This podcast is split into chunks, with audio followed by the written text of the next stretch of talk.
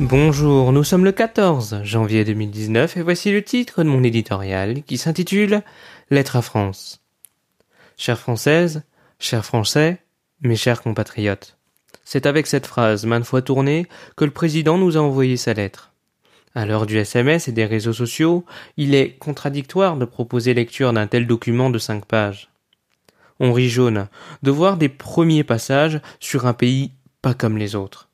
Certes, personne ne peut contester le fait de vivre dans un pays libre, riche de par ses infrastructures, son système d'entraide et sa liberté d'opinion. Cependant, Emmanuel Macron ne doit pas oublier qu'il n'a pas été élu pour son projet, mais contre l'extrême droite. Il ne doit pas omettre aussi que sa campagne, reposant sur la putréfaction des partis politiques institutionnels, avait initialement pour ambition de faire naître un nouveau monde. La suite, on la connaît. Une verticalité exercée du pouvoir, un mépris exacerbé à base de petites phrases, une gouvernance verticale et un président en chute libre dans les sondages.